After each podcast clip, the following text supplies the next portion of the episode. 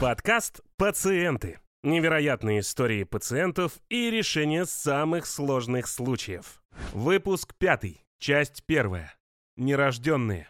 Пережить выкидыш.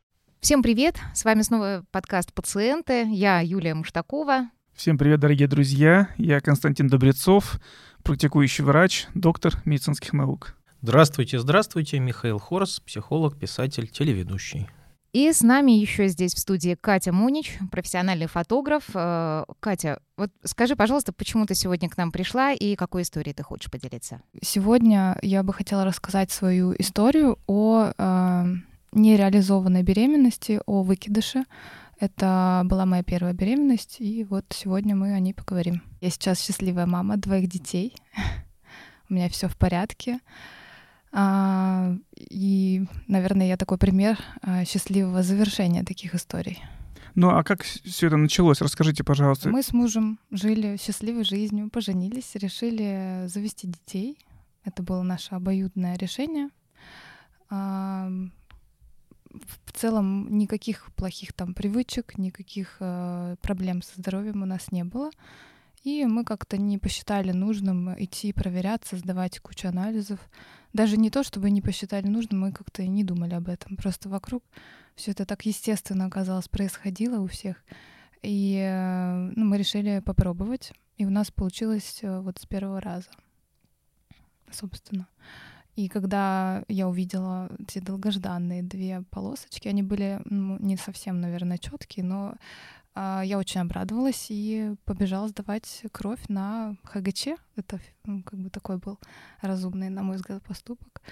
Вот. когда я сдала кровь, а, результаты пришли на выходных, и у меня не было возможности проконсультироваться с врачом по поводу результатов. А, я увидела, что они как-то не соответствуют немножко сроку. То есть они были немного пониже. То есть ХГЧ был ниже, чем ниже, положено чем в этот ожидала. срок. Ну, вообще, да, вот если отсчитывать и э, как-то даже по-дилетантски, то э, у меня закрались сразу какие-то там подозрения. Э, но э, я что-то отогнала их от себя и ну, не думала об этом. А с кем ты это делилась вот этим? Я и сразу же, естественно, рассказала всем, что вот мы беременны, родственникам всем, всем рассказала, подругам тоже. Ну и кто-то говорил, что ничего страшного, иногда полосочки бывают тусклые, как бы не, не соответствуют а, реальный срок а, тому, который там указан а, в тестах. То, а, то есть а, у меня не было сильных переживаний по этому поводу. Но э, через буквально сутки э, я с утра проснулась, пошла в туалет и увидела кровоподтеки. Екатерина, а можно на этом остановимся? Э, и еще раз для наших э, зрителей, слушателей э, повторим о том, что вот вы не проводили никаких медицинских обследований, да, да, да, все верно. не пили витамины, не подготавливаясь с точки зрения да, медицинских показаний для беременности? Угу, вообще никак. То есть это просто обычный образ жизни. А какие-то хронические болезни у вас или у вашего супруга? Ну вот у нас э, не было на тот момент никаких э, вопросов к здоровью вообще. То есть вы были абсолютно здоровы, и вы готовились в большей степени эмоционально, ну, да, да, да, чем думаю, да. по-медицински. Скорее, да. Ну и что же дальше-то было? Вот э, две полоски такие призрачные достаточно не насторожили. ХГЧ низкий, отогнали эти сомнения. Да, я просто была настолько счастлива, мне кажется, что я так этого ждала, и вот это все перекрывало, наверное, все, все сомнения прочь. А, и, и, естественно, когда я увидела кровопотек, я очень сильно испугалась, я заволновалась. У меня, а, ну, на тот момент а, вообще не было просто никаких вариантов, а, что делать, потому что были выходные, и я очень переживала, куда вообще бежать, а к кому обращаться. Доктор, э, естественно, на выходных не работал, мой лечащий. И мы вызвали... А мы поехали в ДМС-клинику, которой я была приписана.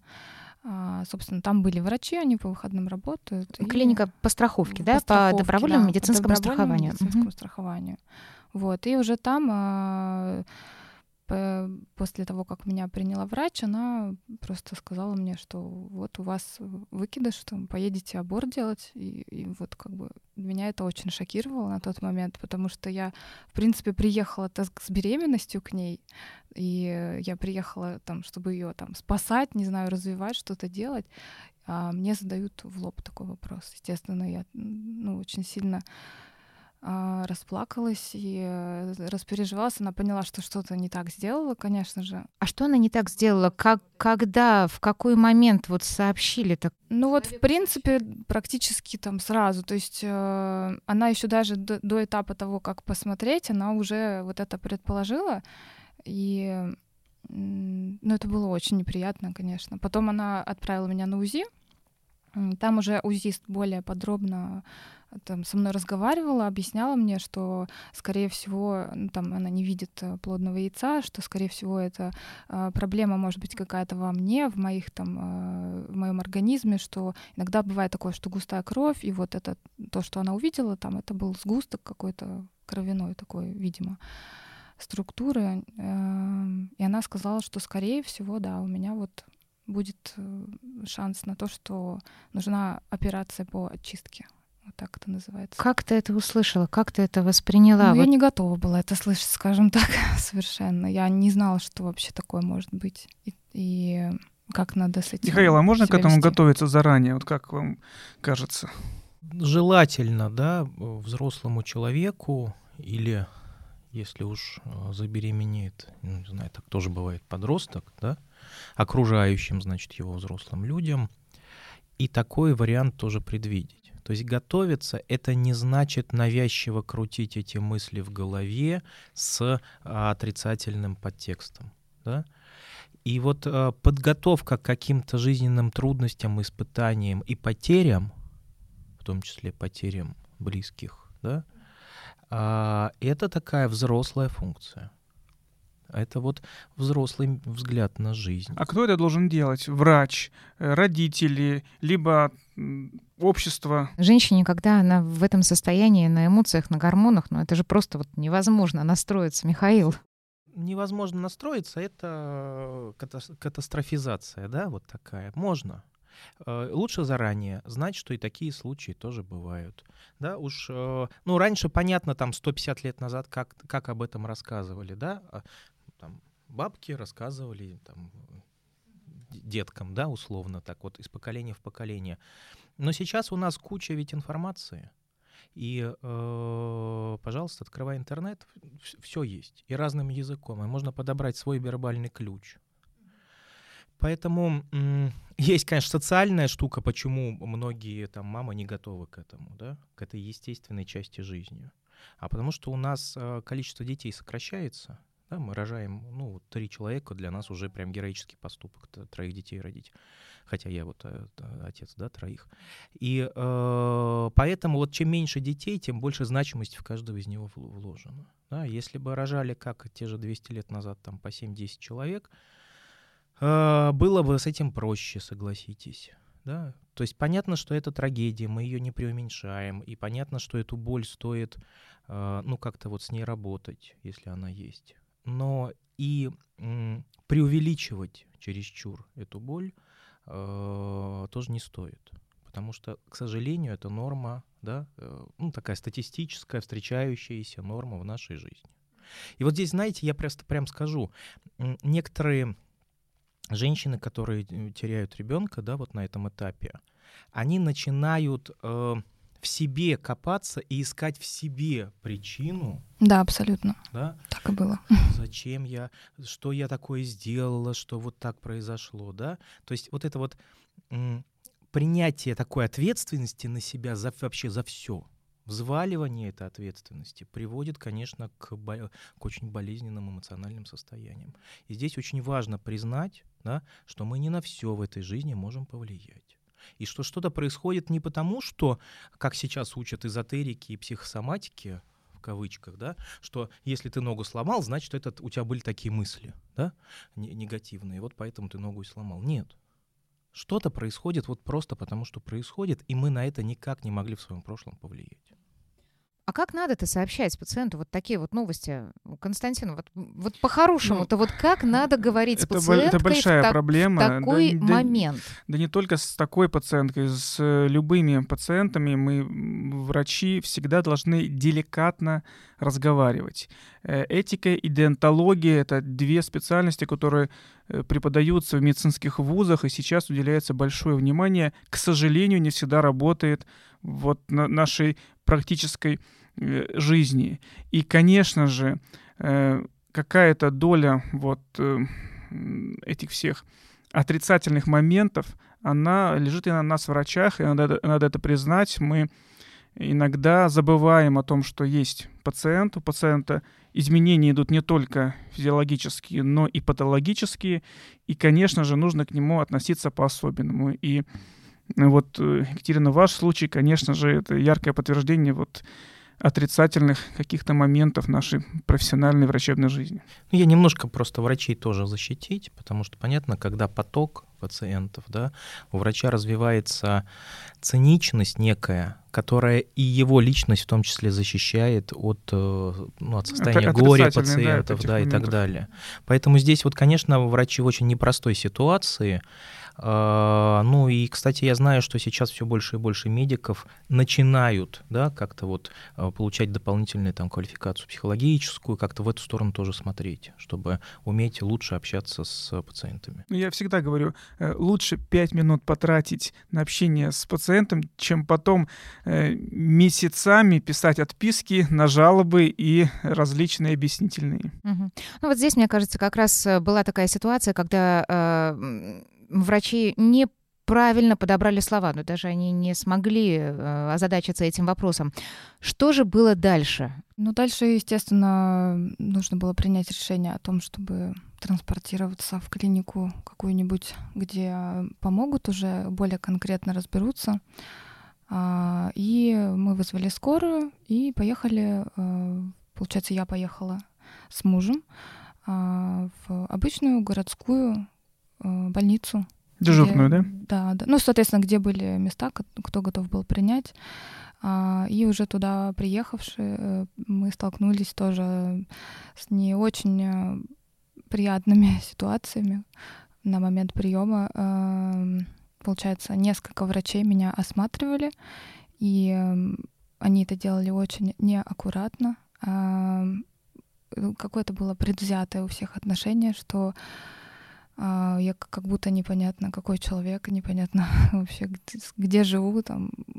Казалось бы, оказывают помощь, да? Ну но да. при этом закладывают вот такое Априори ощущение. уже было к тебе предвзятое какое-то грубое расположение. А было ли Это очень оно? Вот так момент. воспринимает эта женщина. А было ли это со стороны врачей? Ну, я думаю, что, конечно, нет. Э, Я думаю, что вот в комплексе вся эта ситуация, ваша, ваш стресс, ваши эмоциональные переживания плюс ночь, конечно же, сгустили краски.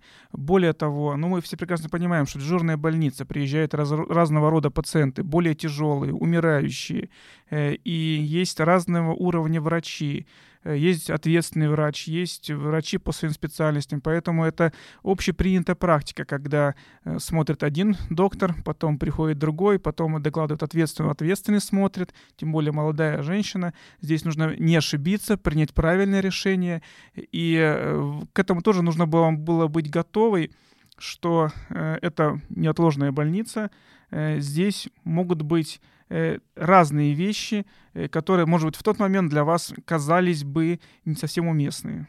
Желательно все-таки помнить, что медики тоже люди, и э, им тоже свойственны какие-то человечные проявления, в том числе где-то, может, невнимательность или грубость. Хотя само слово грубость, оно же такое очень субъективное, да, что для одного грубость, для другого, может быть, и нежное Норма. поглаживание, да. Да. Но тем не менее, Катя э, вот На восприняла тот это момент вот именно, так. Это... да, к сожалению, может быть, просто звезды так сошлись, и конкретно вот мне не повезло, и в этот день у всех было плохо. Ну, не у всех, там вот конкретно двух врачей было не очень хорошее настроение. Но конкретно мне чего не хватало, я скажу объективно. То есть мало того, что э, это мои гормоны и э, зефирная жизнь, она может быть, да, такая чувствительная к э, всяким раздражителям, а, но еще мне очень э, понятно, спокойно и хорошо, когда мне объясняют, что со мной происходит, и ну, в разумной просто форме, а не то, что ты пришел, тебя поковыряли и молчат. И вот ты не знаешь вообще, что вообще. Что да, дальше. вот это как раз проблема, которую врач может исправить. Да, потому что мы же не глупые люди, то есть мы очень ну, понимаем, простым языком можно все эти вещи объяснить. Вот я тоже хотела, да, вот на этом а, остановиться, ведь можно было просто несколько слов сказать, да, на каких бы там гормональных вот этих вот э, всплесках не была бы женщина, все равно нормальная коммуникация, нормальный разговор — может помочь. Были рядом в тот момент муж с вами? Он, как они э, его уже не пустили, это? то есть он остался, естественно, за рамками больницы в приемном покое. Ну, он на связи был, на телефоне а, с вами? Он был на телефоне, да. На самом деле он тоже очень сильно переживал. Он переживал больше всего, конечно же, за мое эмоциональное состояние. И э, он как мог поддерживал. И все время, пока я была в больнице, он приезжал, приходил. И э, еще я скажу, что почему-то никого, кроме него, я не, ну, не подпускала к себе, то есть никто не приезжал, кто хотел, все равно. То есть в целом вы были окружены любовью, и заботой и вниманием со стороны близких? Насколько это было возможно, там же есть какие-то ограниченные посещения, э, часы посещения. Что же дальше говорили врачи, вот уже в моменте нахождения в палате? Ну, после того, как я, собственно, там некоторое время побыла, уже настали будние дни, и пришли лечащие врачи. Вот от них уже была очень хорошая обратная связь, и они там оказывали нужную и поддержку, и э, как-то логично, ну, все выстраивали свое лечение. Я уже тоже начиталась, естественно, что происходит со мной, потому что до этого мне не объяснили, и пришлось лезть во всякие источники, чтобы понять свое тело, что, что вообще какие есть варианты развития. Вот. Но я, естественно, до последнего боролась э, за то, чтобы оставили какой-то шанс на развитие плода. Э, врач меня поняла, мы подождали несколько дней, но не увидели этого развития, и, соответственно, меня отправили уже на операцию. Ведь это очень важно, потому что э, вовремя не проведенная операция — это уже риск инфицирования э, и риск уже дальнейшего распространения воспаления вплоть до серьезных последствий на дальнейшей беременности и роды. Все происходило под э, наблюдением э, врачей, как я уже говорю, они квалифицированно подошли. Ну и тут уже только мои переживания, что я очень сильно в этот момент винила себя и думала, что, может быть, я там зря не, не обследовалась, что-то не так сделала, а, почему я одна такая виновата, потому что я ни одной ситуации вот в таком а, поле вокруг себя подобной не никогда не видела. Не встречали, да? Не встречала. Вот эти мысли, они, у них есть название, э, они называются контрафактическое мышление. Когда человек думает, что он мог бы в своем прошлом вести себя иначе. А на самом деле вот очень важно внутренне признать, что я себя вела только так, как могла. Потому что я чего-то не знала, а раз не знала, значит, и не могла знать. Да? Чего-то не предусмотрела, чего-то забыла. И вот э, важно помнить, что у нас есть ограничители не только внешние, стены там, не знаю, время там, или еще что-то, да, есть объективные внутренние ограничители, такие как вот незнание, забывчивость, непредусмотрительность и так далее, неопытность. Да? И вот э, когда мы признаем эти ограничители как объективные, которые были в нашей жизни да, на каком-то этапе, э, нам легче. А если мы, исходя уже из сегодняшнего опыта, смотрим назад и говорим, о, что же я вот не знал этого, хотя Время прошло, чтобы это узнать, да? Нужно время. Вот тогда мы и страдаем, мы испытываем чувство вины. Я точно знаю, что вот в момент нахождения в больнице все-таки с этим чувством вины ты осталась не одна. А, меня поддерживал не только мой муж, еще и девочки в палате. То есть они максимально близко к сердцу приняли мою ситуацию. И Просто меня это очень удивило, потому что незнакомые совершенно мне люди, они подходили ко мне, садились рядом на кровати, как-то беседовали. Вот я даже до сих пор у меня от этой э, картины, когда вспоминаешь, слезы наворачиваются. Они всегда близко нашему Может, народу. они слышат сейчас вас, скажите им а, спасибо. Да, спасибо большое, девочки. Вообще, я считаю, что вот эта вот женская поддержка, она очень важна. И как раз а, через нее мы получаем очень много информации о том, как а, может быть с тобой и плохое, и хорошее. И ты должен это знать. Вот. тебя тогда вот поддержали. Но я знаю, что есть э, люди, которые сегодня не решились к нам вот сюда прийти, Да, да, да. и рассказать, и рассказать свои истории. А, Две девушки тоже к нам обратились, но они поделились, они нам написали, давайте прочитаем вот эти истории. Итак, первая история. Мы все гонимся за тем, а, за чем-то эфемерным. Это деньги, карьера, одежда подороже, машина получше. Ты добиваешься всего постепенно, и вот у тебя есть это все, и ты понимаешь, что про что-то ты забыл. Да, мне уже 30, а детей нет. И начинается подготовка, и вроде бы все отлично, и все по плану. И даже уже после некоторых попыток ты видишь две полоски и не веришь своим глазам, что это получилось. Ты сдаешь ХГЧ. Странная цифра. Должна быть больше.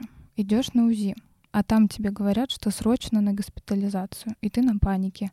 Хотя сама врач и прекрасно понимаешь, что врачи заподозрили, что внематочная. По длинным коридорам ты идешь с медсестрой в стационар. Слезы, непонимание, все как в тумане. Взяли анализы, ждем повторной ХГЧ, и началось кровотечение. Идите домой, это биохимическое, говорят ей. И как так? Что это?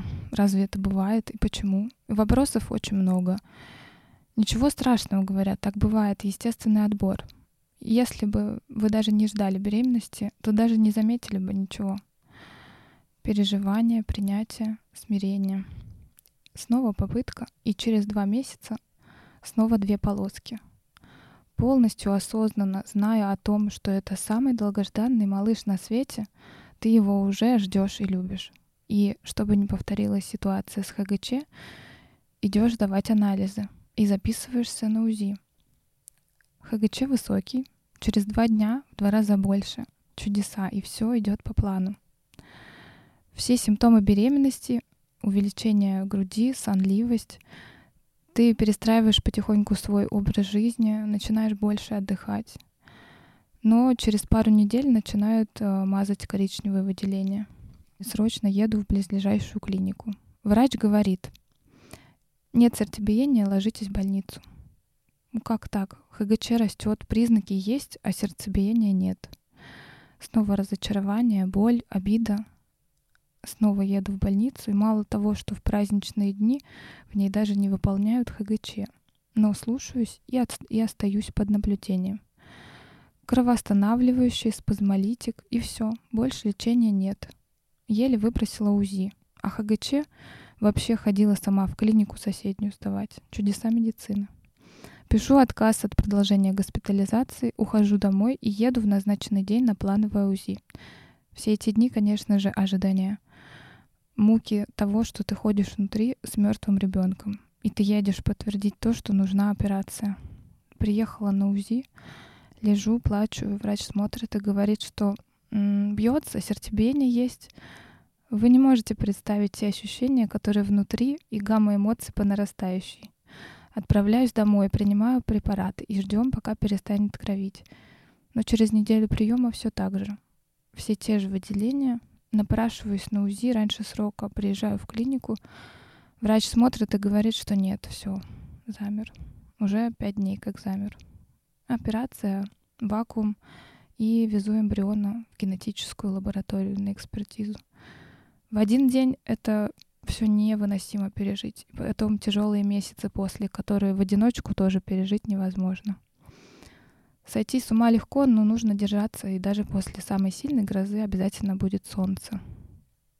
Хочу сказать, что сейчас у этой девочки есть малыш, и она счастливая мама. Вот скоро будет годик, поэтому эта история тоже завершилась хорошо. А еще у нас есть одна история, она тоже очень тяжелая. Вот прочитаю ее тоже. А, В июне 2019 года, когда я узнала, что беременна, сначала накрыл страх, а потом радость. Конечно, я хотела устроить мужу сюрприз, но не сдержалась и объявила ему о новости в тот же вечер. Он был счастлив. Беременность протекала нормально по самочувствию, но врачи каждый раз как-то запугивали. На первом скрининге увидели нарушение по крови и на УЗИ. врач отправил на доп. обследование по генетике, так как сказал, что такие нарушения встречаются у детей с синдромом Дауна. На 13 неделе беременности делали тест, прокол живота. Генетика чиста. У нас мальчик. И радости не было предела. Но врачи не переставали запугивать, и большую часть беременности я провела в слезах. На втором скрининге они увидели порог сердца. И снова круги ада, хождение по врачам и комиссиям. С 20 недель я наблюдалась в Филатовской больнице у детского кардиолога. Нам там давали большие надежды, ведь порог сердца оказался несерьезным. Но врач в женской консультации этого напрочь не понимала и склоняла к прерыванию. Но мы с мужем и нашей семьей верили в нашего Рому. Тяжело читать, потому что я знаю, чем это заканчивалось. И о, сейчас. И только когда э, в 34 недели я пришла на осмотр к ней, отекшая с давлением 140 на 100, она запаниковала и вызвала скорую. Меня отвезли в роддом имени Юдина. Там капали сутками магнезию и отпаивали допегитом. КТГ был хорошим, и они просто наблюдали. Привезли меня в больницу в понедельник. Хотели выписывать, так как мест в отделении нет, и везут уже новых беременных. Но давление у меня падало только до 130 на 80. При моем нормальном 110 на 60.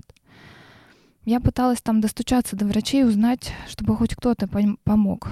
Перед выпиской мне снова делают КТГ. И сердцебиение у малыша есть, но шевеление ноль.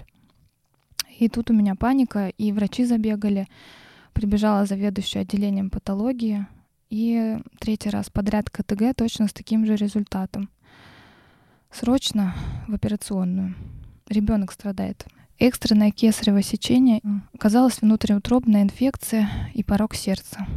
Мне быстро показали Ромочку и унесли. Дальше ночь в реанимации, всем приносили деток на кормление, ко мне даже никто не подходил. И только утром, перед переводом в палату, я допросилась врача, а, и он пришел из детской реанимации. Новости были неутешительные. Ваш мальчик в тяжелом состоянии и гарантии нет. Как только сможете, идите в реанимацию. Всем приносят деток, мамы их кормят, э, звонят родным, а я в слезах и в полном непонимании ситуации. И в 9 утра меня переводят в обычную палату. Как только я смогла встать на ноги, я пошла к сыну. Он лежал э, для, э, в таком месте, где э, лежат недоношенные малыши. Он такой маленький и такой мой. Мне разрешили сцеживаться и носить молоко в шприце. Объяснять подробно про состояние мне никто не хотел. Отношение было как будто бы звать меня никак, и я никто. И только тогда приехал муж, и начали уважительно общаться. И на третий день в 7 утра я принесла молоко, а меня не пускают в реанимацию. Говорят, ждите. Сердце подсказывало, что что-то не так, и только в 13.00 меня пускают и говорят, что моего сына еле откачали, что были остановки сердца. Ему срочно нужна операция, что из инфекции отказывают почки, и он перестал писать, сильный отек. Говорят, чтобы я звонила мужу, и нужно срочно подписать согласие на проведение операции. Я в истерике звоню, он тут же прилетает, мы все подписываем и ждем. Мужа пустили ко мне в отделение, мы вместе держимся, переживаем, я без конца плачу. Вечером нас вызывают и сообщают, что у нас мальчик-борец, и что он хорошо пережил операцию. Теперь мы молимся, верим в улучшение. Но врачи никак не могут определять, что за инфекция у него и подобрать лекарства, чтобы побороть ее. На четвертый день меня собираются выписывать арому, переводить в больницу, но срывается. И в итоге надо мной сжалилась заведующая и оставила еще на день в роддоме, рядом с сыном. На следующий день меня выписывают, а Рому переводят в больницу имени Спиранского. И мы уже едем туда и ищем надежду. И мы едем, едем туда каждый день. Но 3 февраля опять остановка сердца. А, опять откачивают и говорят, что нужно ушивать разрез, где стоит перитониальный диализ, так как отеки сходят и лишняя жидкость попадает в брюшную полость. Снова операция, и снова наш борец переносит ее успешно. Но сердечная недостаточность нарастает из-за нагрузки. И снова все эти дни я была под сильным успокоительным. Оперирующий врач женщина очень хорошая, она успокаивает и э, говорит такие слова: над живым ребенком не плачь, он все чувствует. И вот 4 февраля, день, когда я последний раз увидела своего сына живым, мне позвонили и сообщили об остановке сердца. И дальше я находилась в жуткой депрессии. Я не понимала и не принимала, почему так. Я просто была овощем. Дальше я, честно говоря, не могу читать, потому что, ну, это, я не знаю, это невозможно услышать.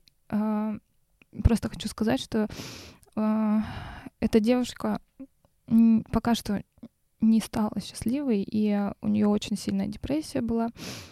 А, они с мужем очень тяжело это переживают, и пока что как бы ничего хорошего не могу сказать. Что тебе говорили, когда ты не верила во что-то хорошее? Говорили, что все будет хорошо. Но, честно говоря, это такая фраза, которая меня никогда в жизни не обнадеживала. Ну а что говорили врачи, когда вот вы выписывали стационара?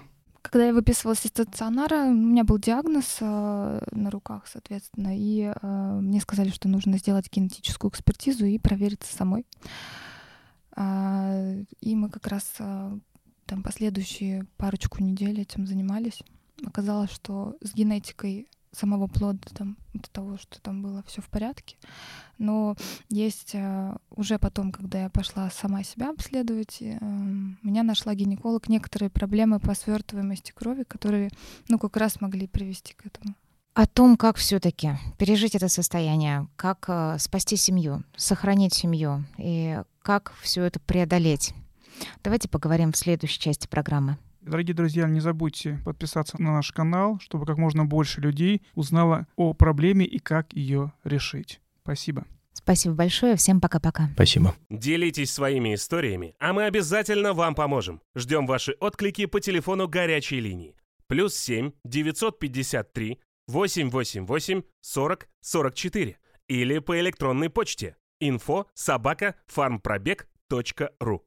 Подкаст «Пациенты» выходит еженедельно. Самые лучшие истории претендуют на ежегодную награду с ценными призами.